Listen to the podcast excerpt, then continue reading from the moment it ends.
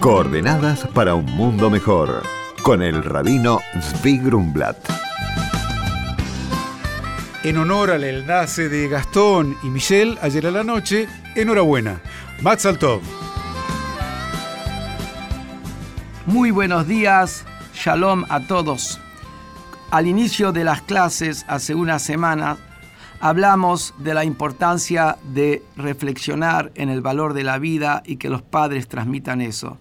Al respecto, nos llegó el comentario de una maestra de la ciudad de Santa Fe, donde nos dice que ella tiene la costumbre que en su aula tener una cartelera donde todos los días los chicos anotan una buena acción que hicieron ese día. La verdad, la felicitamos a la profesora, estamos seguros que es una excelentísima profesora.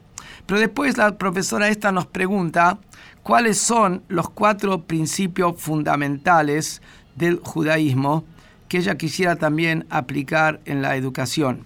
Bueno, yo quisiera ante todo hablar de los cuatro principios fundamentales sin hablar, después de eso salen muchas cosas y derivaciones para aplicar pero ah, eh, resumiendo en los cuatro, porque ella me pidió cuatro, aunque en realidad hay otras maneras de dividirlo en trece principios de la fe, pero ella pidió cuatro, elegí los cuatro básicos extraídos de los principios de la fe de Maimónides del pueblo judío.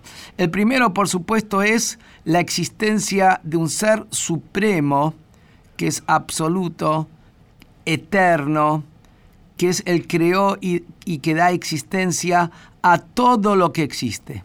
Esta es la base del judaísmo, la creencia en un ser supremo, superior, fuente de la existencia, la creencia en Dios. Y esto tiene mucho que ver con la educación, porque cuando uno sabe que hay un Dios que lo creó, entonces uno de alguna manera tiene que saber cómo debe actuar, cómo debe comportarse. Él no vive en una jungla.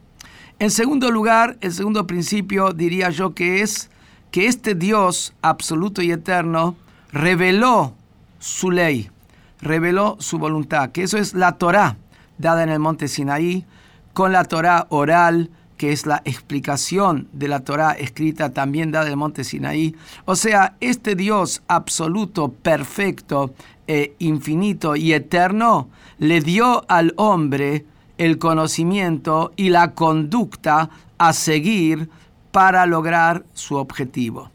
En tercer lugar estaría el principio del libre albedrío. Dios recompensa las acciones del hombre y al revés cuando la persona no hace lo que tiene que hacer porque el hombre es responsable. O sea, el mandato de Dios al hombre no es algo, una propuesta, sí, es una propuesta, pero es una propuesta que tiene sus consecuencias.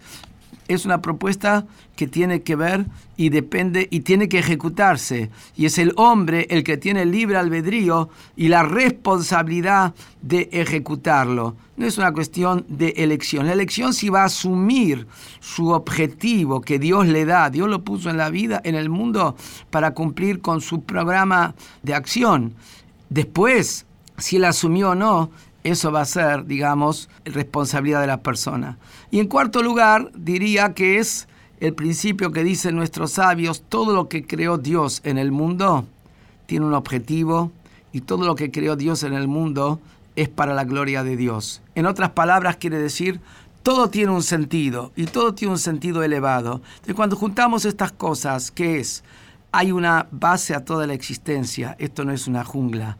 Hay un mandato claro, qué es lo que se espera de cada uno. La persona es responsable, lo que quiere decir que tiene la capacidad de hacerlo. Y todo tiene un objetivo elevado. La persona tiene una visión clara de lo que es la vida, lo que es el mundo y es la base de la educación. Muy buenos días. Por consultas al rabino pueden escribirnos a coordenadasarrobajabad.org.ar. Coordenadas para un mundo mejor. Con el rabino Zvi Grumblat. Shalom y Shavuot